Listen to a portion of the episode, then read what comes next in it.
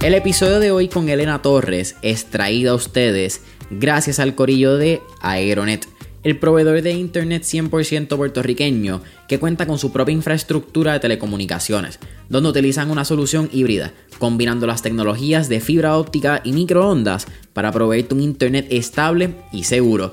Familia, ya estamos en el 2022 y es más que claro que tener un internet que sea rápido no basta. Porque tu internet puede ser rápido, pero si no tienes un internet que sea estable y seguro, para que te dé esa seguridad cuando vayas a entrar a una reunión de trabajo o cuando tengas que subir un episodio de tu contenido a las plataformas, pues realmente estás obteniendo esos resultados que tanto te prometió tu proveedor. Y es por eso mismo que aquí en Mentores en línea nosotros usamos Aeronet. Así que te pregunto, ¿qué tú estás esperando para cambiarte al mejor internet de Puerto Rico? Para más información sobre los servicios y productos que ofrece Aeronet, puedes entrar ya a aeronetpr.com para que veas la variedad de soluciones que proveen tanto para tu empresa, pequeño o medio negocio o tu hogar. No olvides aeronetpr.com. Pero a mí lo más que me motivaba de crear un espacio así es el feeling que yo busco provocar en los dos espacios.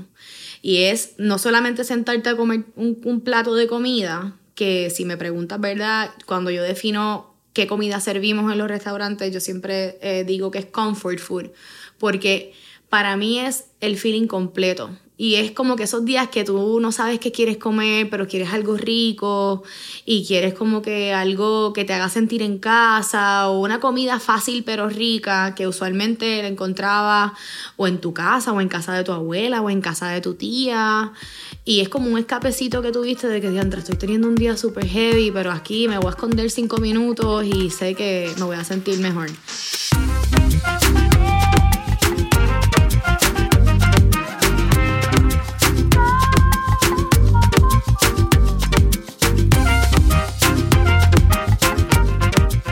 Es la que hay familia? Mi nombre es Jason Ramos y bienvenidos a Mentores en línea, un podcast donde hablamos con los empresarios e influencers responsables por las marcas más destacadas, para que así conozcas quiénes son tus mentores en línea.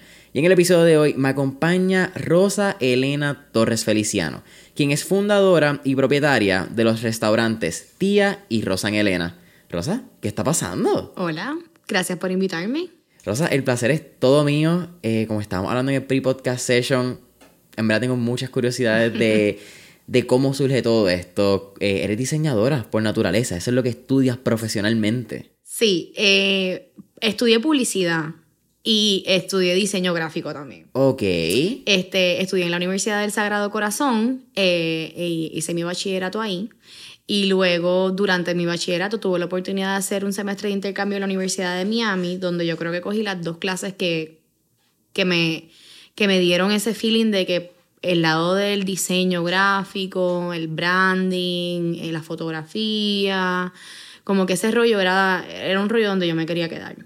Este, todavía, si te soy honesta, no sabía lo que quería ejercer de, de, profesión, pero me fui dando cuenta que, me iba a quedar en esa, en esa área, en todo lo que es el diseño, branding, incluso el diseño de interiores me apasiona, no lo estudié, pero me encanta y así, y yo he sido parte este, del diseño de los dos de los restaurantes. Sí, eso es como que parte de lo que te gusta, el, la experiencia y cómo el diseño puede entrar. Me derrito, o sea, para mí el proceso de del diseño y de crear ya sea un restaurante, un logo, eh, o sea, ese, ese, proceso creativo de, de, que algo nazca, ya, eh, ya sea, ¿verdad? los, los, los, dos restaurantes, eh, es lo que más me disfruto. Me, me gusta usar la palabra nazca porque es un hijo. Literal. bueno, dos hijas en tu caso. Literal.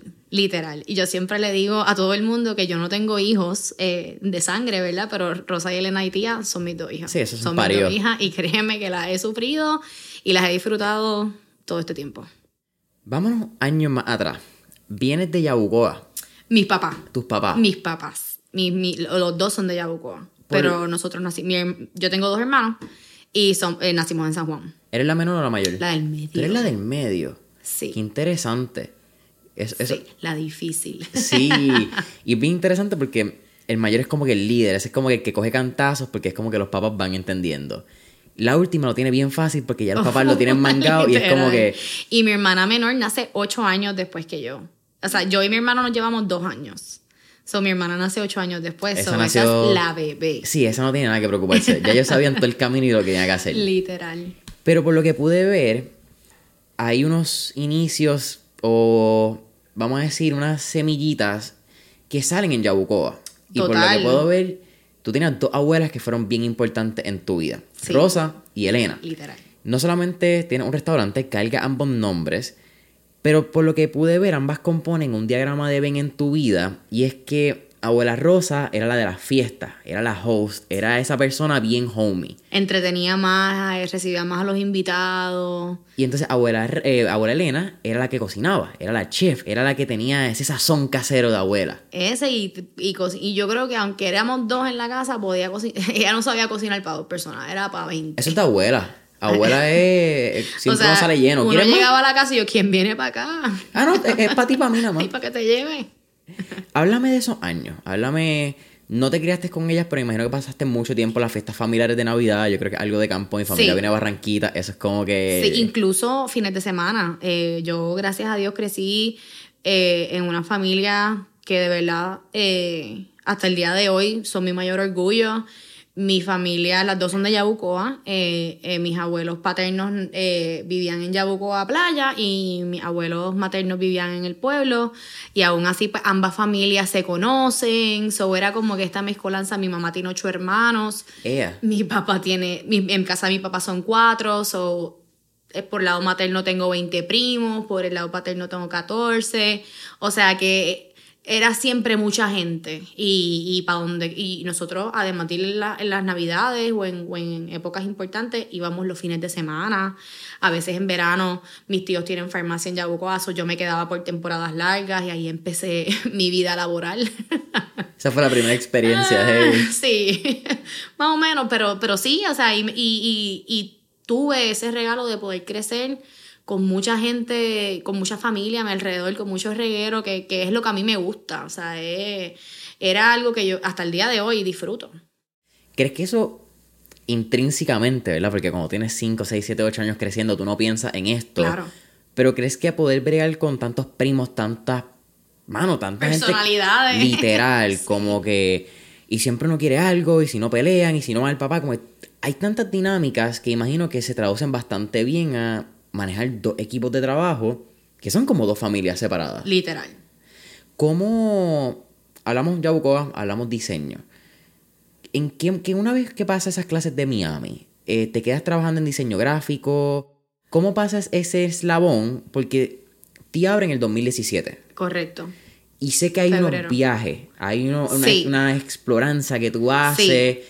Pero entre medio de eso, ¿qué sucede? ¿Cómo sale tu pasión de la comida? ¿Ya pensaba emprender esa llamita? Literal, esto fue, o sea, yo, a diferencia de eh, gran parte de mis amistades, yo nunca llegué a universidad sabiendo lo que yo quería ejercer de carrera.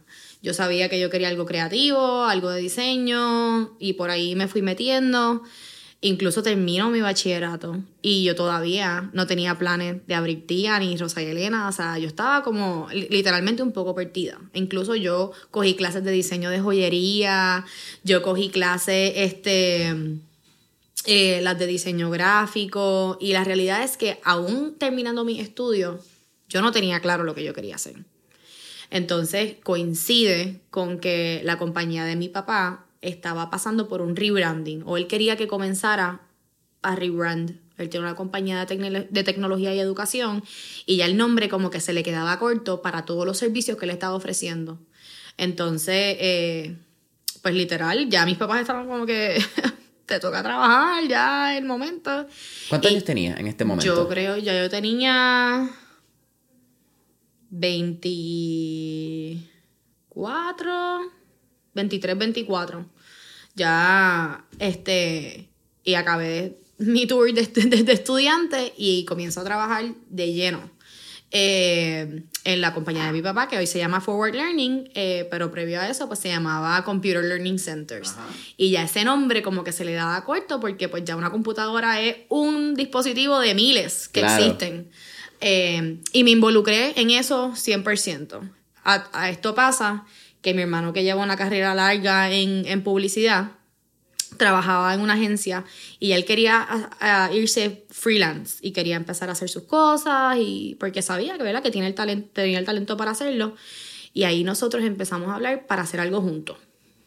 Como que a todo esto pasa que mi papá le surge la oportunidad de mudar su oficina a un edificio de él. Él llevaba años alquilando. Y, y en las conversaciones de mi hermano y yo, pues em, volvemos a la familia. Siempre, un, o sea, el, lugar de comida empezó a sonar. Y nosotros en, en mi familia también, el desayuno era algo como, como que importante. Ok. Y, y ahí empezamos como que, pues, un lugar de desayuno y almuerzo. Empezamos a mil ideas, brainstormear mil ideas. Y ahí surge que papi dice, mira, en ese edificio abajo hay un espacio comercial que yo estoy pensando en rentar a, a cualquier persona que, que lo, quiera. Y, y yo, pero como que maybe este es nuestro momento de parar de daydream y literalmente do something. Aquí está. Esto que hemos hablado, como que. Y así fue. O sea, y ahí entonces nosotros decidimos, hicimos un viaje y fuimos a, a California, fuimos a Europa, a España, hicimos varios viajes y, y, y íbamos a lugares y conceptos que a nosotros nos gustaban. Mira, vamos a hablar. Ay. Aquí hay un par de cosas interesantes. Y tú me lo mencionaste en el pre-podcast session, que es como yo le llamo esta conversación que tenemos como que para Ajá. eh, hacer el ambiente. Y algo interesante, tú no eres chef. Tú no, No. eres ni Gabriela García y me va a matar el de. Michael Ayala. Michael Ayala, sí, me va a matar. Mira, ya tienes derecho. O sea, cuando vaya a Rosalena me puedes dar con el primer Los pan que encuentre. No, no. Háblame, de- ¿tenías una pasión por la comida? La comida era algo que... Es que, Porque mira, la comida está en nuestras vidas. Claro. Pero hay una diferencia entre comer y entonces tú, tam- tú disfrutarte ese proceso de la comida, como que vamos a explorar, estar abierta a temas nuevos, leer algo en un menú que tú dices, eso suena al garete, pero dame uno de esos. Como eso es lo que estaba en, en ti. Yo creo que más es el feeling. O sea, definitivamente es algo importante, pero, pero a mí lo más que me motivaba de crear un espacio así es el feeling que yo busco provocar en los dos espacios. Y es no solamente sentarte a comer un, un plato de comida, que si me preguntas, ¿verdad? Cuando yo defino qué comida servimos en los restaurantes, yo siempre eh, digo que es comfort food, porque para mí es el feeling completo. Y es como que esos días que tú no sabes qué quieres comer, pero quieres algo rico y quieres como que algo que te haga sentir en casa o una comida fácil pero rica que usualmente la encontraba o en tu casa o en casa de tu abuela o en casa de tu tía. Y es como un escapecito que tuviste de que, diantre, estoy teniendo un día súper heavy, pero aquí me voy a esconder cinco minutos y sé que me voy a sentir mejor. Así es como que mi momento de olvidarme todo. De ponértelo como unos audífonos y es como que noise canceling. So Y- funny que hablas de audífonos como que... sí, pero literalmente eso es lo que yo quería. Eh, eh, eh, y, y por eso nace el nombre de tía. Yo tengo muchas tías. Bueno, son ocho, me dijiste. Exacto, por el lado de mami. Ajá. Y por el lado de papi también tengo. Así que cuando nosotros estábamos buscando el nombre del restaurante, que by the way fue de las últimas cosas que, se que, que decidimos, estuvimos, mientras estaba la construcción, yo me sentaba así en el espacio en medio de la construcción y decía nombre. Y yo, no, that's not it, that's not it. Y literalmente un día, porque yo sabía describir el feeling que yo quería, pero no sabía ponerle nombre al espacio. Y, y yo creo que un día le dije a mi hermano, yo quiero que aquí yo- sentirme como cuando yo iba a casa de X tía, no voy a decir ninguna porque no quiero molestan, comprometerme. Eh, y tú sabes, cuando uno se levantaba y bajábamos a la cocina y estaba ese reguero de comida y tú lo que decías es sentarte y comer, pues yo quería como que provocar ese feeling en, en los dos espacios. Y por eso se llama tía, porque para mi tía es ese feeling fuzzy de, De casa. de casa. Y, y, de- y desde que tú llegas hasta que te vas, con la comida, con el que te atiende, con, con, con todo, es, ese 360 es, para mí es como el mejor feeling y lo, más, y lo que buscaba desde, desde mi comienzo. Si tuviera una recomendación para este, este o esta joven o joven emprendedor, emprendedora, ¿verdad? Que nos está escuchando, que está batallando ahora mismo en este stage a nivel de branding. Muchas veces pienso que el nombre es algo donde nos enfocamos demasiado. Demasiado. Incluso creo que hay, y he recibido este tipo de feedback en la página de Instagram cuando nos escriben, que me dicen que la parte más difícil para comenzar su negocio es el nombre. Y a mí me parece bien irónico porque Google no es un buen nombre. Google marcó Apple. Apple no es un Yo nombre. pienso que a veces le ponemos demasiado pensamiento al nombre y no es importante porque obviamente es, lo que va a cargar un poco tu marca, pero yo pienso que en el proceso de descubrirlo, pensar en el feeling que tú quieres que tu producto o tu servicio represente y maybe partir de ahí. Eso yo creo que a mí me ayudó mucho y tampoco ponerme mucha presión de que yo tengo que empezar esta idea ya con un nombre. No, o sea, tú puedes planificarlo todo y obviamente ya hay un punto, ¿verdad? Y más cuando tienes que hacer branding que necesitas, ¿verdad? Poner, Claro. Ponerle nombre a algo. Pero para mí es bien importante escuchar ese, ese feeling de, de lo, de lo que tú quieres representar y de ahí empezar a, brain- a brainstorm palabras, ideas que, que, que te vienen a la mente cuando, cuando piensas en cómo yo quiero que la gente se sienta cuando venga aquí. Y de ahí empezar a, A descubrir. a descubrir. ¿Cómo llega Gabriela? Porque eso, eso es el elemento importante, ¿verdad? Haces el proceso de diseño y creo que me hablas un poquito también de estos pilares de que estás buscando más allá de la experiencia una vez llegan a ti en términos, o a ti o a Rosa de Elena. Ajá. Pero hay una parte importantísima, que es ese menú, e- esa confección Claro. que eso sí es Claro. importante en un restaurante. Totalmente.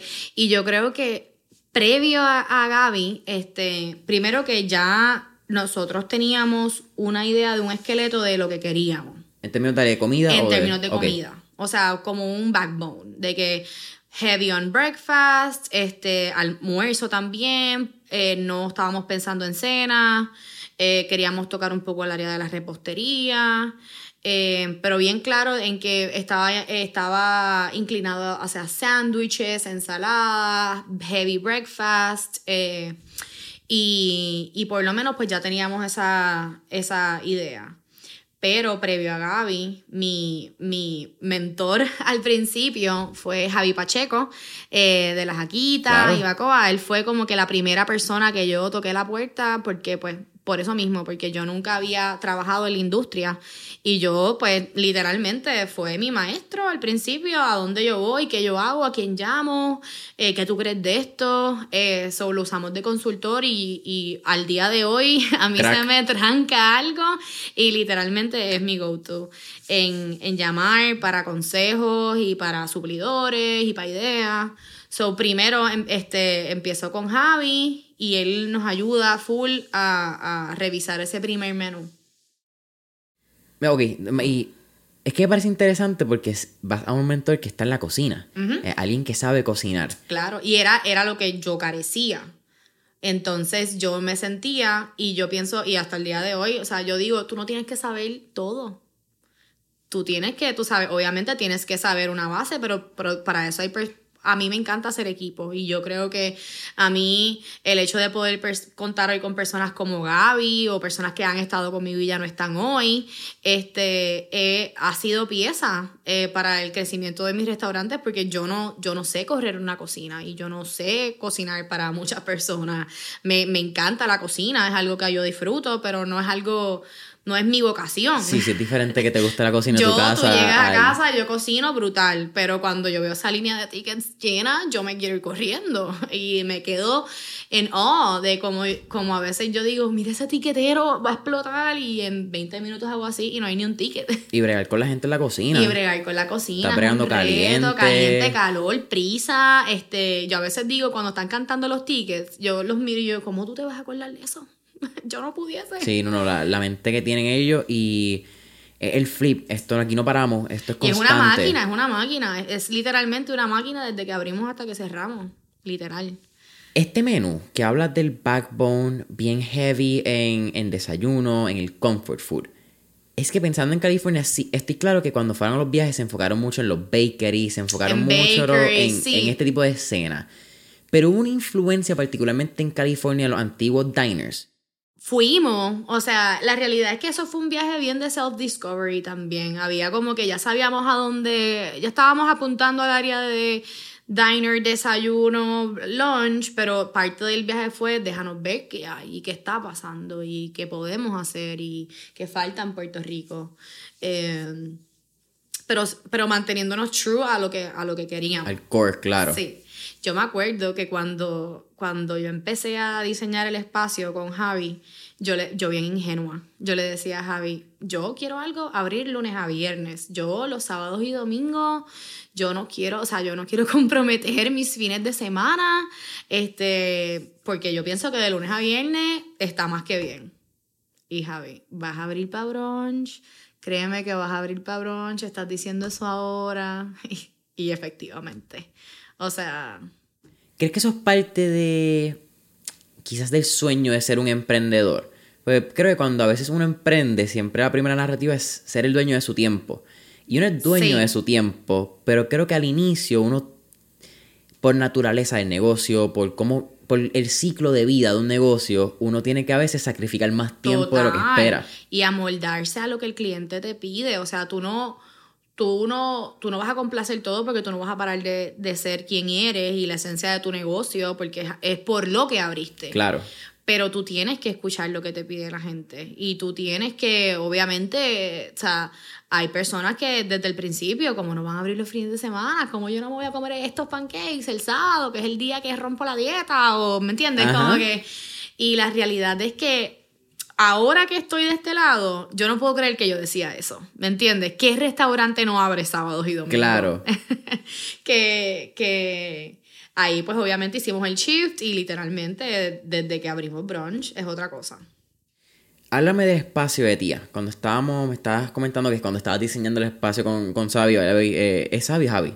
Es que es con X, ¿verdad? Es, con X. Pero es como en catalán, Javi. Exacto. Ah, ok, pues Javi, saludo y a todo el corillo Bacoa, Raúl, Javi, ay, y René, Marichal, exacto. Y Raúl, sí. sí. coño, no se me podían olvidar los tres. Si fallaba uno, me iban también a dar otro, otro cantazo en Bacoa. ¿Qué elementos a nivel de diseño, tú me estabas hablando de, de hospitalidad, del feeling que tú querías llevar, este sentimiento que tú querías que el cliente sintiera, valga la redundancia, cuando llegara a ti? ¿Qué pilares, qué elementos tú considerabas esenciales para ese diseño?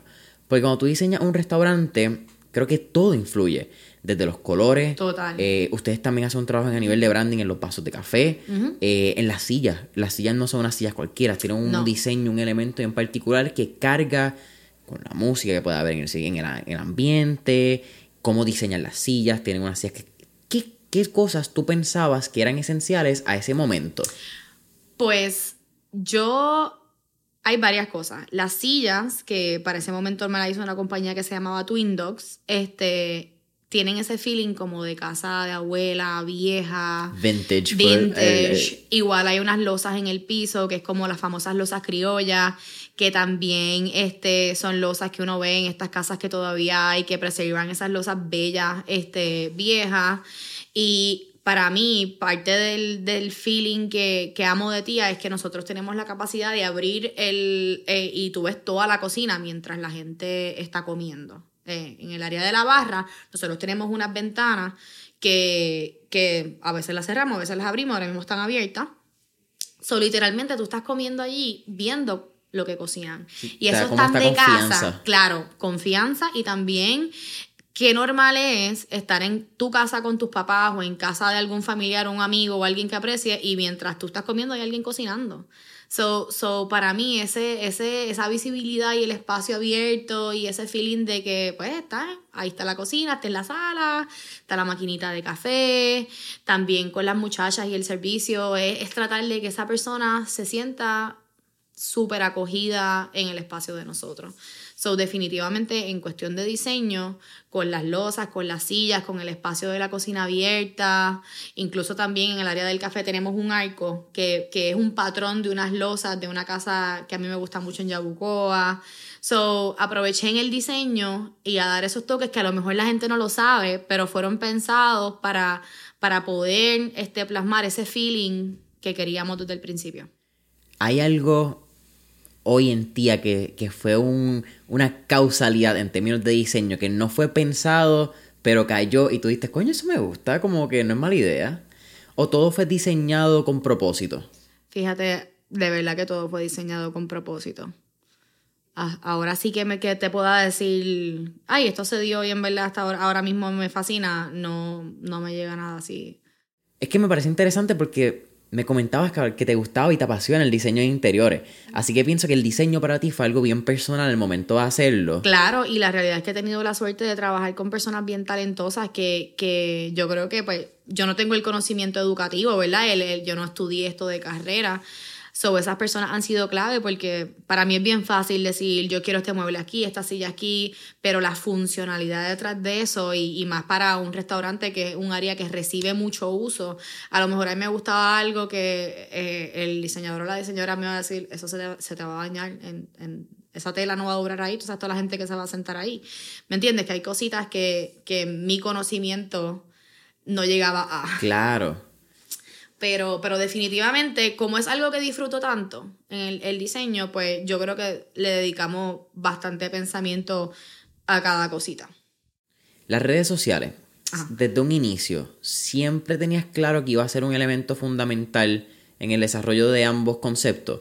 Sí, totalmente. Yo creo que es porque es un área donde que me siento cómoda y, y, que mi hermano me ha ayudado bastante también en el área de las redes sociales. Este, él viene de publicidad y de trabajar con cuentas y, trabajar también las redes sociales de diferentes marcas. So, es algo donde yo siento que yo aporto y que, y que para mí es bien importante y es, y es algo que disfruto hacer. Así que sabíamos desde el principio que cuestión de branding y redes sociales era algo que queríamos que, que fuese imponente. Imagino que también te sentías bien segura sabiendo que todo estaba diseñado para que cuando esa gente tomara la foto, pues. Claro, claro. Eso ayuda, definitivamente, eso ayuda. Abre 2017. Abre en febrero del 2017. Cinco, siete meses después. Pasa un evento que es María. Creo que Quizás con María también pasamos a hablar de pandemia, porque creo que pandemia es como que ese próximo... Todas las catástrofes. Literal. María, terremotos, pandemia. Ya, terremotos también. Uy, qué, qué, raro pensar que terremoto también fue a principio del año de pandemia. Sí. Nosotros diciendo, ¿qué más nos puede pasar? literal. Boy, were we wrong. literal, literal. Y obviamente con pandemia llega el tema de, de Rosa en Elena, en Miramar. Sí. ¿Cómo fue María? En términos no solamente pues quizá a nivel de estructura me comentaste no pasaron grandes daños, pero ¿cómo fue volver a abrir en María sabiendo que pues quizá ustedes tenían, tuvieron electricidad en cuánto tiempo, que es un factor importante. La realidad es que gracias a Dios ese edificio tiene planta eléctrica. ustedes no eh, tuvieron ese, no, perdieron mercancía. Eh, eh, al principio sí, porque acuérdate que había problema de diésel. Mm, ah, diésel, cierto. So estábamos a la merced de que llegara el camión y nos, llega, y nos llenara el tanque. So creo que pasa el huracán y, lo que nuestra decisión fue, vamos a cocinar todo lo que hay aquí y vamos a, algún hogar o a alguien que lo necesite. E incluso nosotros tenemos al lado una gasolinera Shell y habían filas kilométricas de gasolina. O sea que para no perder la comida, yo toqué base con varias amistades que estaban coordinando para ir a hogares de ancianos o personas que lo necesitaran. Y yo, para perder esto, vamos a cocinarlo y lo llevamos. Y eso hicimos. Porque como no sabíamos qué iba a pasar después, justo después del huracán, primero que mi yo no sabía cómo los empleados iban a volver porque yo tengo muchos empleados que viven, Gaby vive en San Lorenzo, este tenía empleados que uno que vivía en Patillas, en zonas que eran súper inundables. So, mi meta primero era que llegaran. Claro, y, que estemos bien. Que estemos bien, y entonces pues la comunicación no era la mejor. Así que literalmente esos próximos días después del huracán, yo iba al restaurante por hacer algo y empezaron a llegar y ahí empezaron a llegar y había gente y empezamos a cocinar. Este, y literalmente dábamos en la gasolinera, íbamos a X hogar y, y en, lo que, en lo que hacíamos un plan, porque todo era un problema. Los suplidores estaban shut down. La compra, pues básicamente íbamos a Costco hacíamos la fila de Costco, que era una fila kilométrica, y básicamente lo que conseguíamos, en base a eso hacíamos el menú. Otro problema era que solamente podíamos cobrar cash porque no había internet y no había sistema. So era una locura. Pero, pero yo creo que suena loco, pero después de María, Tía floreció. O sea, floreció.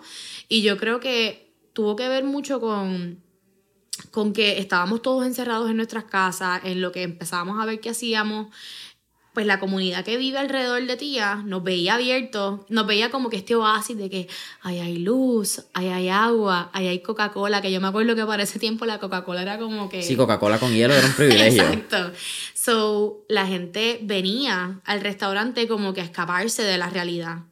Y, literal, era con mucha calma, la gente que, ¿verdad? O sea, éramos pocos, el menú era bien limitado, se nos acababan las cosas porque es que literal era lo único que encontrábamos. Pero eso como que se creó una comunidad bien bonita. Y yo, y yo pienso que después de María, obviamente, pues poco a poco las cosas empezaron a mejorar y empezamos a encontrar un poquito de más estabilidad dentro del New Normal, pero, pero nos ayudó. Nos ayudó como que a, yo, yo te digo que de febrero a septiembre, que fue el huracán, pues como negocio nuevo, íbamos creciendo pasito a pasito, pero, pero, pues no sé, se sentía un poco más lento. Yo creo que pasa María y, y el estar apagado nos dio una visibilidad a nosotros de que estamos aquí, a mí me, gusta mucho verla que nos identifiquen como un neighborhood café, que, que, que, nos integramos a la comunidad. Eso es bien lindo. Este, y para mí es bien importante eso. Porque es algo que no dictas tú. Exacto. eso, eso, es... Eso lo decide la gente. Pienso yo, ¿verdad? Que yo me puedo estar equivocando. Pero no es como que tú no te puedes poner a ti mismo que tú eres el neighborhood claro café. Claro que no, ese es mi sueño, eh, ese es mi, ojalá que me vean así, a mí que me lo digan es un halago y a mí me encanta ver cuando a veces voy a, a, cualquiera de los dos restaurantes y tú ves a ese cliente recurrente que ya te sabes el nombre, te sabes lo que pide, para mí eso es brutal porque eso es lo que yo quiero, ese, o sea, el que viene aquí se siente en la compu todas las mañanas y contesta sus emails de ahí, este, en tía tenemos a un papá y a dos hijos que se llaman los Solís que van, si no van todos los días, van every other day y, y, eso para mí es de las cosas más bonitas, porque para mí eso valida, que nos ven como algo parte de su rutina. Sí, y, y, el hecho de que la gente sepa lo que van a pedir, habla de... O que tú, o sea, por ejemplo, los solís, ya sabemos que ellos no comen nada con pepper. So, so ya algo que, que sabe eh, eh, crear ese link con, con el cliente. Este... Te hace más con restaurante, te hace, como estás diciendo, te haces parte de su rutina, Exacto. eres creo que algo bien lindo cuando tú haces algo bien como marca es cuando tus clientes empiezan a promoverte, se convierten en este, siempre hablamos de word of mouth, claro, pero realmente son tus embajadores. Y cuando tus clientes son tus embajadores, pienso yo que mucho del trabajo está hecho, porque está viene por recomendaciones, la gente va a saber cómo venderte. Es la mejor publicidad. Exactamente, y no estás vendiendo tú tu concepto, la gente está vendiendo su experiencia que cambia completamente cómo uno recibe esta venta, ¿verdad? Porque al fin y al cabo una venta y uno vende todo. Pero creo que es tan natural la experiencia que cuando tú puedes transportarla por un cliente que se le dice, mira, esto fue mi experiencia, me gusta por esto, ya tú te sientes como un pie dentro de ese lugar. Como que ya tú dices, ah, pues yo puedo confiar en ir a ese lugar y que va a hacer, pienso yo que la persona hace, ¿qué tú pediste? Ok, y empieza a buscar como que el menú es una experiencia diferente. Y yo creo que no importa si haya sido, yo siempre le digo al crew de ambos restaurantes, yo tengo clientes que, que, han que tienen y han tenido las mejores experiencias, pero he tenido clientes que no han tenido las mejores experiencias. Pero para mí es bien importante que ellos se vayan ya ahí diciendo, mira, ¿sabes qué? Fui, no me gustó, pero me cambiaron el plato y me dieron esto, o fui, no me gustó y me hicieron el plato de nuevo, que aunque esa persona a lo mejor no vuelva, como él se expresó de mí, para mí vale, porque ellos, te van, ellos le van a decir a las personas, mano, ¿sabes qué? Yo no volvería, pero me trataron brutal. Y, o me cambiaron el plato, tuve esta situación y no estaba frío, me lo hicieron de nuevo, no me lo cobraron. Yo siempre le digo eso a los muchachos, ¿sabes qué? Ese servicio vale más, porque ese plato, a lo mejor en costo, no, no o sea, no representaba el valor que yo le doy a la experiencia que la persona tuvo. O sea, en el restaurante también pasa, eh, a veces uno va a un restaurante y te dicen, tú le dices al mesero, ay, no, no te preocupes, es que no me gustó. Y entonces te cobran el plato y uno se va como que bittersweet. Uno se va como que, de le dije que no me gustó, dejé toda la comida. So, so es buscar cómo esa persona, buena o mala, se vaya ahí diciendo como que, wow, qué buen servicio. Acabas de mencionar las experiencias no todas son buenas y no todas son malas. No somos un billete de 100 y eso es normal en todo negocio. Claro. Cuando ves algún tipo de comentario en redes sociales, ves algún tipo de review, ¿realmente le pones peso a lo que dicen o ha sido algo que aprendiste a manejar y decir lo que estás diciendo, ¿verdad? Tenemos gente que nos va a comentar bien y tenemos gente que no nos va a comentar tan bien. It's part of the game. Claro. Los he aprendido a filtrar. los leo todos, pero también he aprendido a leerlos porque hay personas que, que a lo mejor te dan un review que no fue el mejor, pero tienen la razón porque a lo mejor fue algo en que fallamos.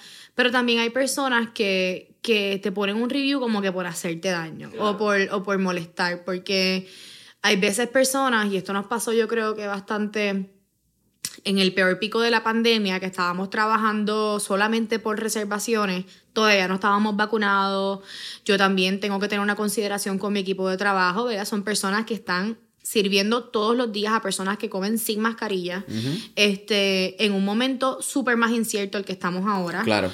Eh, entonces yo tenía personas que llegaban sin reservación, se molestaban, se iban, eh, le salían con actitudes a los muchachos en el restaurante y de ahí se montaban en el carro y dejaban un review kilométrico de la no vuelvan, eh, peor experiencia, ¿me entiendes? Eso es Y no habían tenido una experiencia. Exacto, entonces eso ni los contesto o, o les trata, porque también uno le trata de explicar, estamos en medio de una pandemia, entonces a veces explicar tanto cuando tú sabes que en verdad estás haciendo lo, lo mejor que puedes, pues, pues he aprendido como que a filtrarlo. He tenido reviews donde lo importante también es validarlo, porque hay veces que yo no estoy en el restaurante, eso yo siempre los leo, averiguo con la gerente o con la supervisora que está en el turno, valídame qué pasó, dame tu historia. Y ahí voy compaginando que han habido reviews que son ciertos y que nosotros, ¿verdad?, las hemos cagado. Sí, claro que sí. Y yo pienso que hay que own up to it. Y es que hay que contestarle al cliente, mira Jason, discúlpanos el inconveniente, tienes toda la razón, este, la próxima vez que vengas, por favor, como que o pregunta por mí, o, o sea, te vamos a dar un gift card por este mal rato, pero, pero yo creo que es súper importante que al igual que hay reviews buenos y uno le da las gracias a las personas, los que son malos, y que, pero que son malos porque hay personas que te escriben con ganas de que lo hagas mejor. Claro. Hay que agradecerlo, porque a lo mejor si esa persona no me hubiese dicho eso, yo no hubiese podido modificar lo que estaba haciendo mal. Así que yo creo que al principio lo escogía mucho más personal y cuando me ponían un review malo, o sea, yo era no puedo creer que nos escribieron esto.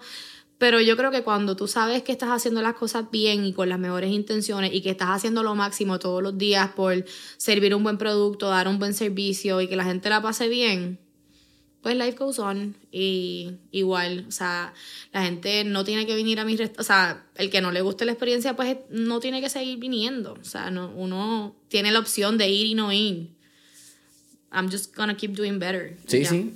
Te agradezco tu, tu comentario, agradezco tu experiencia si nos quieres dar la oportunidad, bienvenido eres. Si no, también te entiendo. Como que... Así es. Tú trajiste la pandemia. Eh, yo quería hacer un paréntesis hablando de pandemia, pero antes de entrar a Rosalena y, o quizás la experiencia de tía con pandemia y luego Rosalena. Pero hay, hay el, factor de que eres dueña de restaurante en pandemia, uno, mi respeto. Porque sin interesante, hablaste de Nueva York, hablaste de California, son dos estados que a nivel de restaurante... Sí. Eh, la han pasado, la han pasado. Negra. Eh, California yo creo que es el, el, más difícil, ahora están como que empezando a entender que no tenemos que ser tan heavy on that tan side. restrictivos, sí. Eh, pero creo que ustedes han sido, quizás aparte de la industria de entretenimiento, eventos en vivo, la más afectada. Totalmente. No solamente, ¿verdad? Por, por, por la pandemia en sí, sino también por porque también todo ha subido de precio, porque... Cadena de suministro, empleomanía. Todo, empleomanía, escasez de empleados. Eh, yo he tenido que gastar un montón de dinero también en comprar que si to go boxes y todo lo que es disposable, porque literalmente pues, al principio eso era lo único. Costo de sanitización. Todos los productos de limpieza, definitivamente, han, sido eh, mucho en poco tiempo. Claro.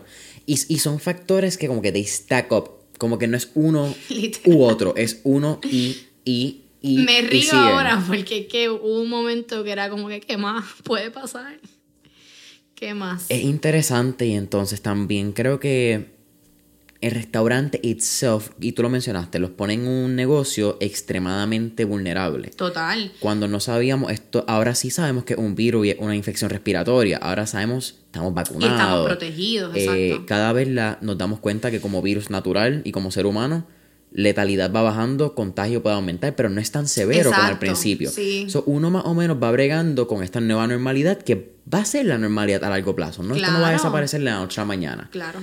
Pero si hay incertidumbres como los picos, que a ustedes los cogía y los esbarataba. Claro. Pi- pienso yo, ¿verdad? Yo y no soy las órdenes ejecutivas, ¿verdad? Los por ciento, que si 30, que si 50, que si 75. Después masca- ahora con, mascar- con, ma- vacuna. Con ahora vacunas. Tienes que. re- el, el requisito el- vacuna. Que eso también me requiere un empleado en la puerta. Que esté ahí parado solamente para validar eso. Yup. Que eso una persona más en la nómina. ¿Me entiendes? Como que son cosas Y más personas que también se pueden incomodar. que se pueden incomodar. Y eso, oye, eso pasa. Lo respeto. Claro, cada cual. Y yo entiendo, porque también es, es, es tanta cosa pasando y todos estamos on edge y escuchamos tanto bombardeo también de la tele que entonces uno no sabe ni qué creer, pero a la misma vez yo tengo que cumplir con las órdenes que me ponen. Y no está en tu control. No está en mi control, la multa es para mí, este, yo quiero abrir, yo necesito abrir, entonces yo no puedo, porque ¿verdad? había un momento donde no tenías que poner carta de vacunación, no tenías que exigir la carta de vacunación, pero te quedabas en 50%, pero entonces eso a mí, afecta. business wise no puedo, Yeah. necesito producir dinero, especialmente eh, cuando yo... Cuando empieza la pandemia, a Rosa y Elena le quedaban como cuatro meses o tres meses para, para poder abrir. O sea que yo estuve nueve meses, diez meses cerrada, lista para abrir, pagando renta, Sí, perdiendo dinero. perdiendo dinero. Y literalmente, o sea, y yo seguía alargándolo porque yo decía, ¿cómo yo voy a abrir algo nuevo cuando no puedo sentar gente? Claro. O sea, es bien difícil yo venderte un producto, un plato de comida takeout. Yo no quiero que la primera experiencia de ti en, en mis restaurantes sea una comida takeout, que todos sabemos que aunque es rica, se sacrifica el producto de la comida, porque no es lo mismo comerte algo 10 segundos de que salió de la cocina calientito a algo que estuvo me- mínimo media hora en el carro de alguien en lo que llegaba a tu casa. Yeah. Y hay unos factores. Yo soy fan del café. Eso ya me apasiona el café. Y hay que entender que el café, cuando tú lo tomas en distintos tipos de. eh, no sé ni cuál es la palabra correcta, de envase, vamos a llamarlo. Ajá. Si es Claro, plástico, taza, taza, cerámica. Es totalmente diferente. y cambia ese perfil. Y Sí. con la comida, pienso que igual, no es lo mismo comerte un plato de Claro. foam, un plato Claro, de... esos platos sudan, eh, la comida, pero uno lo sabe cuando Yeah. pide takeout, pero usualmente uno pide takeout de lugares que ya ha ido. So, tú sabes cómo eso sabe allí, ¿me entiendes? Hay una asociación de, de que, ay, yo fui allí, me comí el hamburger, sabe súper rico, pero cuando tú pides takeout, tú sabes, me- oye, no es lo mismo, lo pedí takeout. Pero tienes ese feeling y tienes ese... Ese recuerdo Exacto. de que yo sé que si me lo hubiese comido allí está brutal. Pero entonces abrir algo nuevo y yo poderte decir como que, ah, pruébate la carbonara de Rosa y Elena. Entonces una pasta que es de por sí ya algo que se sacrifica bastante como que en, en takeout. Yep. Que esa sea tu primera experiencia. Y la, entonces, pero llega un punto, yo no me acuerdo si, si cuando abrimos, sí, cuando abrimos Rosa y Elena estábamos todavía full takeout y creo que me vi mesas afuera, pero yo siento a dos mesas afuera en Rosa y Elena. El espacio es bien pequeño. ¿Qué Así parte que- de Miramar? Lo- la edificación en Miramar, a menos que no tengas una super propiedad, Exacto. tienden a ser espacios pequeños. Pero lo tuve que abrir porque estaba desperdiciando mucho dinero eh, en mantenerlo completamente cerrado. Y yo dije, vamos a abrir, aunque sea para pagar la renta. Porque literalmente eso me iba a ayudar. Porque Sí, break even. Exacto, porque es que no podía. Y, y ya yo tenía, como quien dice, yo tenía el equipo de la cocina, los tenía trabajando en tía, porque pues gracias a Dios tenía esa cocina este, funcionando y no los quería perder, porque también decía, ¿cómo los voy a dejar ir? Y entonces se van a buscar otro trabajo. Y cómo, o sea, no, em- em- empezando también que había una escasez de empleados brutal. Eh, así que eh, dijimos ya, o sea, vamos a abrir y que sea lo que Dios quiera. Y ahí poquito a poquito hemos seguido este, eh, inventando ahí en Rosa y Elena. Eh, al inicio de la pandemia, eh, vamos a hablar de ti un momento. Ustedes hacen un post donde ustedes básicamente anuncian que van a cerrar hasta nuevo aviso. Totalmente. Ese día para mí fue súper fuerte. O sea, ese día Tú escribiste el post, y mal me te interrumpa. entre mi hermano y yo. Sí. Sí, te- tenías que tener la ayuda de, de alguien Sí. porque tú no podías con el taco, sí, me imagino. sí, mi hermano, eh, eh, como que yo soy mucho más emotional y dramática y mi hermano tiene este sense of calmness y también pues ha sido copywriter muchos La años. práctica. Así que trató de plasmar mi...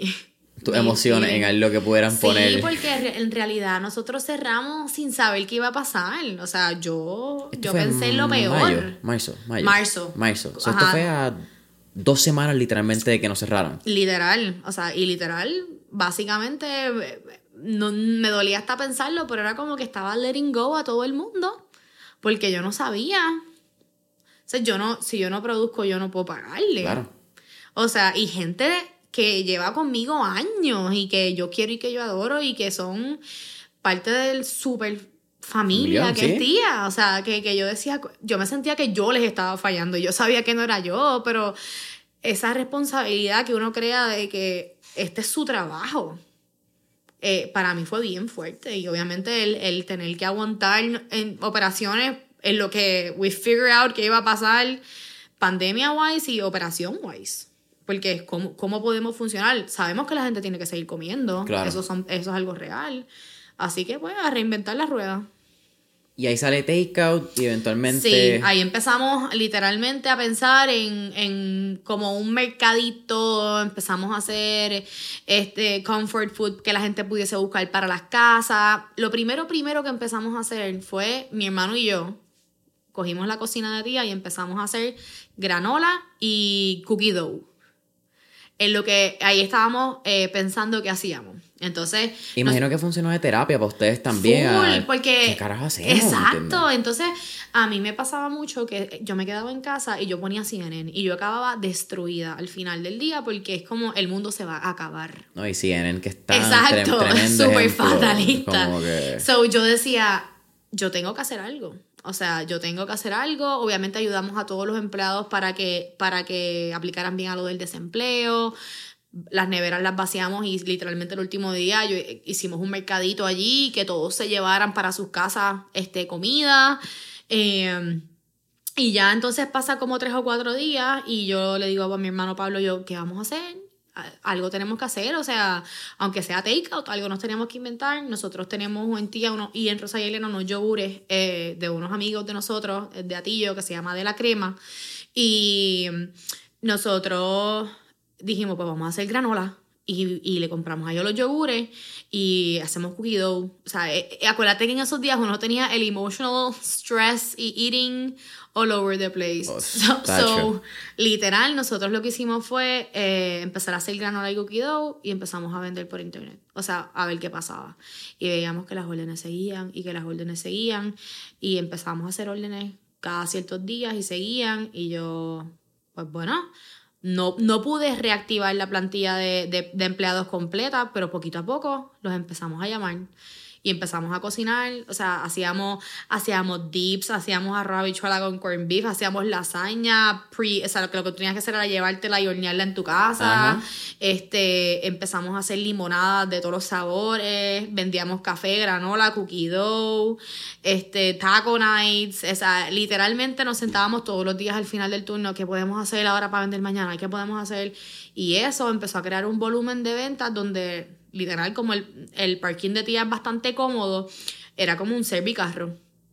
Y literalmente tú hacías tu orden por la página de nosotros de internet y te llevaba. Hacíamos burger kits, este, literalmente todo lo que se nos pudiese ocurrir, que tú pudieses llevártelo a tu- casa y solo tuvieses que o acabarle el toquecito final en la cocina o simplemente calentarlo.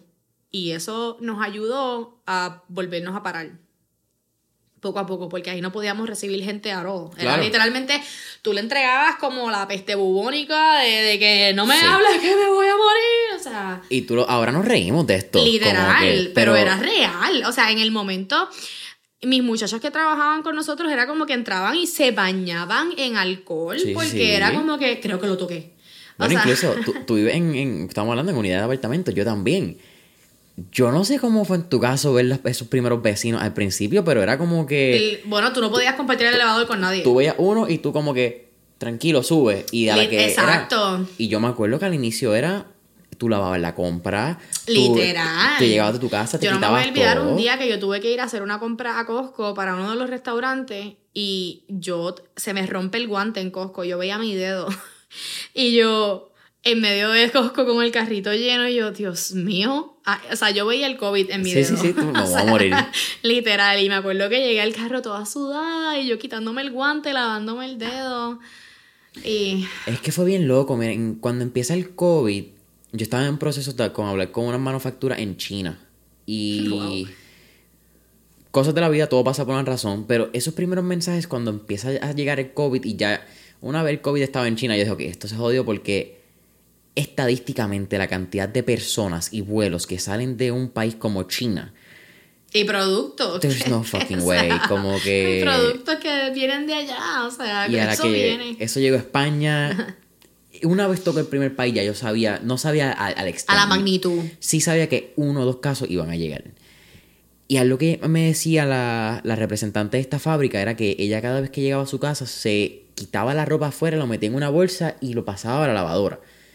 Y eso terminó pasando aquí, yo Sí, creo, en muchas familias. Y- Especialmente familias donde hay personas que trabajan en el campo médico, que están en el hospital todo el día y que tienen hijos, y, que, que están obviamente. expuestos claro, a... Y lo que mismo ustedes, ¿me entienden? claro. Ese primer año, el 2020, ponle que ustedes abren cuando... en- a, poder recibir personas, qué sé yo, como en agosto. Como en agosto, sí. Wow, wow, pensar, ¿verdad? Ahora han pasado dos años. Siempre que tengo estas conversaciones de pandemia, sí, es bien interesante. Y uno pone en perspectiva, ha pasado tanto tiempo. sí, pero sí. porque no se siente, pero es weird because pasa un día, pasa el otro. Tú mencionaste comfort food en aquella época, en ese momento. Eso es primer mes, mes y medio.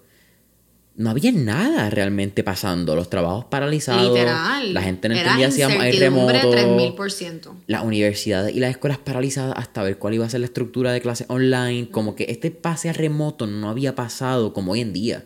Que hoy pues, ah, mira, voy a trabajar remoto hoy. Te fuiste, abriste una computadora en Rosa Elena y empezaste a trabajar. Literal. En aquel momento no era así. so- Nosotros empezamos a hacer hasta videitos en el restaurante de cómo hacer X cosas. Era como que, que si lo ve, en verdad que brutal, porque nos obligó a hacer cosas que a lo mejor con el rush del día a día no hubiésemos hecho.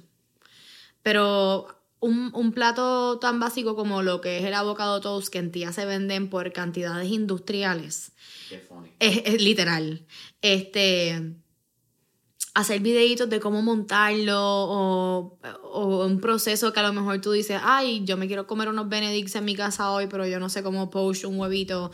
Pues empezamos a hacer videos de cosas que tú puedes hacer, que estoy 90% seguro que los ingredientes los tienes en tu casa. Claro. Y que solamente es darte cuenta de que, ah, yo puedo hacer esto. Eh, es de esas cosas como que así de fácil. Ajá, literal. Así que, que definitivamente que ha sido súper difícil y duro, heavy. Pero también nos ha obligado a, a salir de un comfort, de un comfort zone, este, eh, y eh, aprender y hacer cosas nuevas y saber que, que nos pasa esto y activamos este plan. ya, plan A, plan B, plan C. En esos tiempos hablábamos de comunidad, hablábamos del neighborhood café. ¿Sentiste que la comunidad apoyó a tía también como pasó con María? Como que pudiste ver que era como que... 3000%. Especialmente en esas órdenes takeout de, de, por la página de internet. Era brutal porque tú veías esas listitas y, y tú veías esos nombres, esos nombres recurrentes que yo pienso que fueron personas que nos cargaron en lo que pudiésemos, pudimos volver a un poquito más a la normalidad eh, de lo que estamos viviendo hoy día, pero sí, yo creo que, que hay que ser bien agradecido y de esas personas definitivamente que ganamos clientes nuevos totalmente, pero que también hay personas que venían eh, every other day o semanal al, negocio, los veíamos en esas listas y, y sé, ¿verdad? Que se lo llevaban no por hacernos un favor, sino porque pues realmente disfrutan nuestro producto, pero que definitivamente nos quieren y nos aprecian. Si tuvieras una recomendación para alguien que está empezando, no tiene que ser ningún restaurante, porque yo creo que el sentido de comunidad es algo que toda persona que está desarrollando una marca debería preocuparse por. Tu comunidad Sí. van a hacer lo que estábamos hablando. Sí. Van a ser esos embajadores que van a hacer que eso crezca. ¿Cuál tú crees que es el factor más importante para crear esa comunidad? Yo creo que mantener la esencia de lo que tú realmente eres es súper importante. Y, y, o sea, ser honesto, ser honesto con todo lo que haces, eh, admitir cuando metes la pata, eh, ser agradecido. Eh, y nada, o sea, o sea, seguir, seguir trusting your gut, el, para mí sería el consejo ha sido fácil confiar en, ese gut, en ese intestino, por llamarlo en, el término correcto, que es so weird. Pero ese es como el sexto sentido, que a veces le hablamos, como que a veces uno confía y lo siente, pero no lo hacemos. Quizás cuando estábamos en escuela, que es los exámenes, que marcaba C y de momento borraba y ponías D y efectivamente era C. Claro, claro. Eh, no es fácil, o sea, hay veces que tú sabes lo que tienes que hacer, pero a lo mejor pues no quieres tomar esa decisión en el momento. Pero, pero yo pienso que hay que honrar esa voz y escucharla y, y por algo está ahí. Por algo está ahí.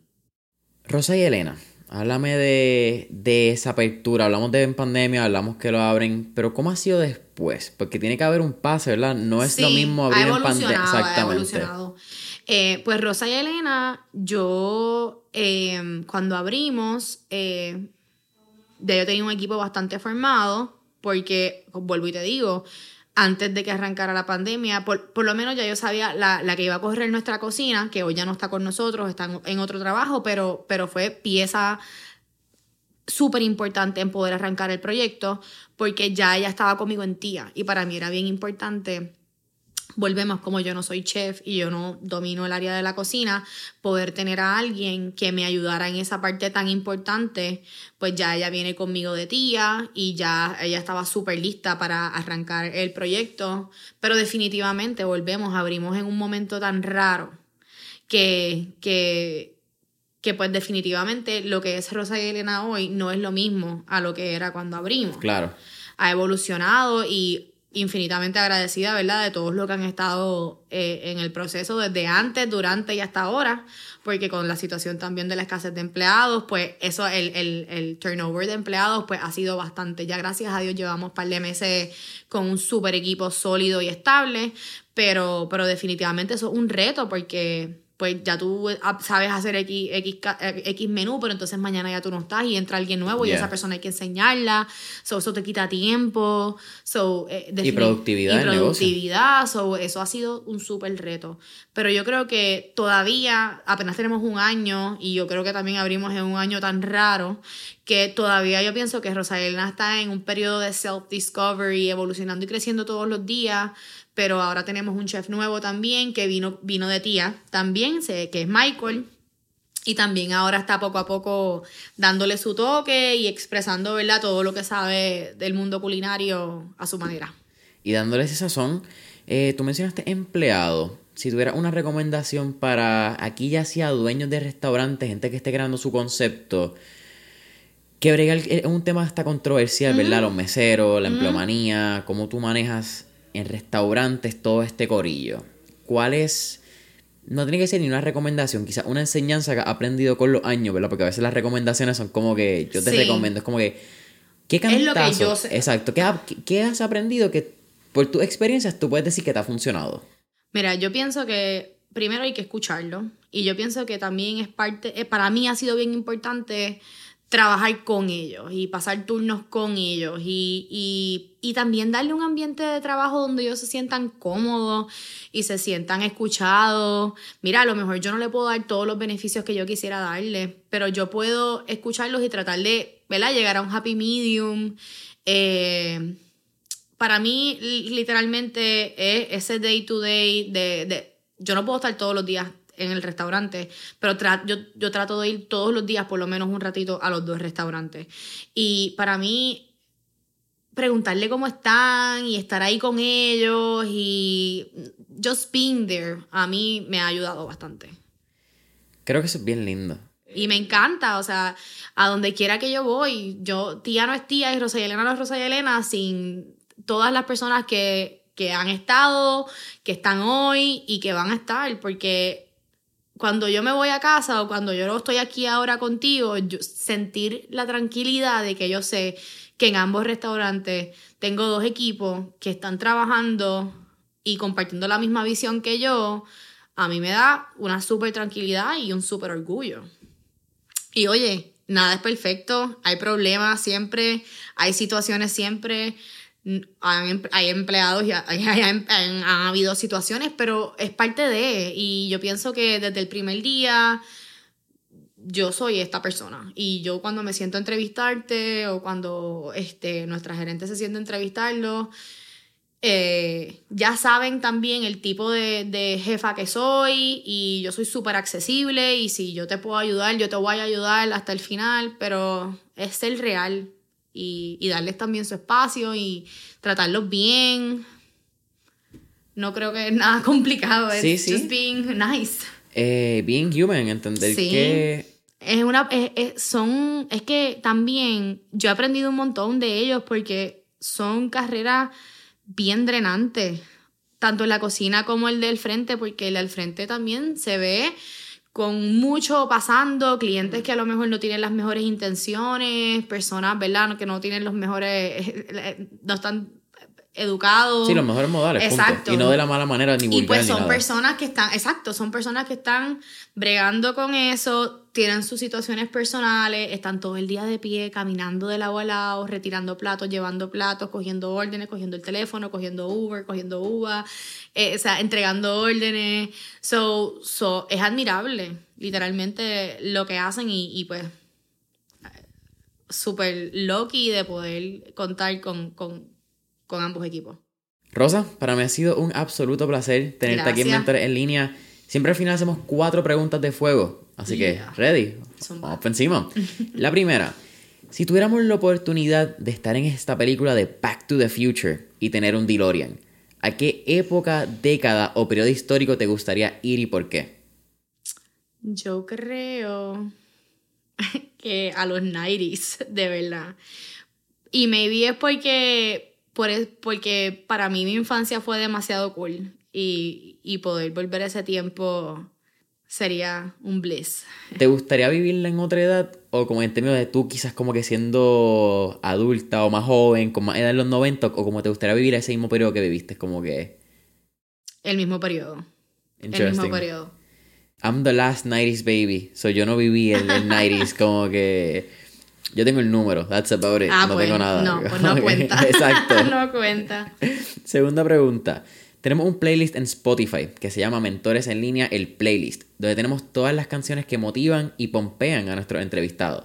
Así que, con eso dicho, ¿qué canción motiva o pompea a Rosa Elena Torres Feliciano? Quizás cuando se monta en el carro antes de una reunión, antes de ir a tía o a Rosa Elena, como que, o una reunión Oh my god, mis gustos musicales están all over the place. Pero para pompearme y lo que usé para venir acá, de camino para acá, fue Bad Bunny. Uh, ¿cuál tenías pega? ¿Cuál está ahí Galilla cantando? Mi favorita, Volví. Con Aventura. Eso es un palo, que nadie se lo vio venir. Ese fue. Literal, literal. Tercera pregunta. ¿Qué tres libros les recomendaría a nuestra audiencia? Mira, mi libro favorito, que me lo recomendó eh, el chef y dueño de Vianda, Francis Guzmán, eh, se llama Setting the Table y lo hizo el dueño de Shake Shack y Tribeca Real. Actually, tiene un hospitality group que se llama Union Square. Se llama Danny Mayer. Y es un libro que habla sobre la hospitality. Eh, y es el proceso de cómo él abrió sus restaurantes y, y cuán importante es la hospitalidad, además de servir buena comida. Wow. Y es un libro que en verdad les recomiendo a todo el mundo porque es un libro que he revisitado varias veces después de leerlo porque uno aprende siempre cuando lo vuelves a, a, a, revisar. Este, adicional a ese, eh, me estoy leyendo actually ahora mismo un libro que se llama Girl Wash Your Face. Creo que se llama. Y es un libro este, que es de empoderar a la mujer. Bello. Este, y de eso, de que vamos a meter la pata mil veces, pero mil veces vamos a, a levantarnos. A levantarnos y no pasa nada. Eh, ¿Cuál es tu última pregunta, Rosa? Eh, ¿Cuál sería un último tip o recomendación que daré a nuestra audiencia? Te lo dejo general, no mano, que se atrevan. O sea, que se atrevan a hacer lo que quieran, pero saber que tienen que put in the work y que no todo va a ser fácil y que van a haber días más difíciles que otros, pero que si genuinamente es lo que tú quieres, este, la recompensa va a ser mil veces mejor. Boom. Así que poco a poco, no quitarse, el proceso no es fácil y no lo digo solo en la industria de los restaurantes, es en la vida. Así que... Y eso mismo me lo digo yo todos los días, así que un día a la vez. Si estamos aquí es porque no nos hemos quitado. Exacto. Boom. Rosa, nuevamente para mí ha sido un absoluto placer. Cuéntame, ¿cómo podemos conseguirte a ti en las redes sociales si nuestra audiencia está interesada en contactarte? Preguntas, también tía, Rosa y Elena, eh, promoción sin vergüenza. Esto sale el próximo lunes, así que cualquier cosa que tenga, brunch o whatsoever, zumba. Bueno, tenemos el Instagram de tía, que es arroba tía cocina, el de Rosa y Elena es arroba rosand Elena, y el mío personal es Rosa Elena Corrido. Este, y nada, pasen por los dos restaurantes. Tenemos brunch, desayuno, almuerzo y ambiente súper chévere eh, para que la pasen bien. Abren los fines de semana. Abrimos los fines de semana, no abrimos los lunes, pero el resto del tiempo nos consiguen allí, hasta las 3 de la tarde en ambos restaurantes. Martes a domingo, 3 de la tarde, tía cocina en Guaynabo, Rosa en Elena en Miramar. Eso es Miramar Santurce, ¿verdad? Sí, Miramar. Miramar Santurce, Puerto Rico, eh, o San Juan, ya yo no sé ni qué distrito es eso. Eh, familia de Mentores en Línea, saben que nos pueden conseguir en Instagram, Facebook como Mentores en Línea. Deja tu review, dale subscribe, 5 estrellitas, sea en Apple Podcast, sea en Spotify, YouTube, y hasta la próxima. Gracias.